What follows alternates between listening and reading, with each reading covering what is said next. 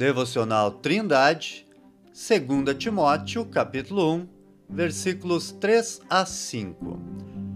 Dou graças a Deus, a quem, desde os meus antepassados, sirvo com uma consciência pura, porque sem cessar faço memória de ti nas minhas orações, noite e dia, desejando muito ver-te, lembrando-me das tuas lágrimas, para me encher de gozo trazendo à memória a fé não fingida que há em ti, a qual habitou primeiro em tua avó Lloyd e em tua mãe Eunice, e estou certo de que também habita em ti. Aparentemente, Timóteo foi o discípulo e amigo mais íntimo de Paulo, o qual lhe acompanhou por muitos anos e em muitos lugares aprendendo com o apóstolo a servir a Deus de coração sincero, com uma fé genuína, não fingida.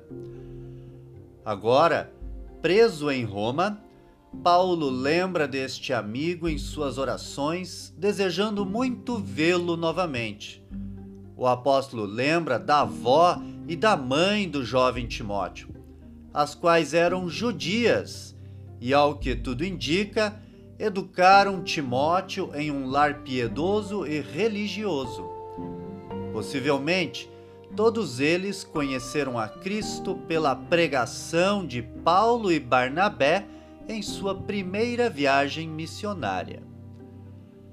Nesta mesma direção, Paulo lembra que servia a Deus com uma consciência pura desde a sua juventude apesar de realmente só ter sido salvo depois do encontro com Jesus no caminho para Damasco, conforme Atos capítulo 9.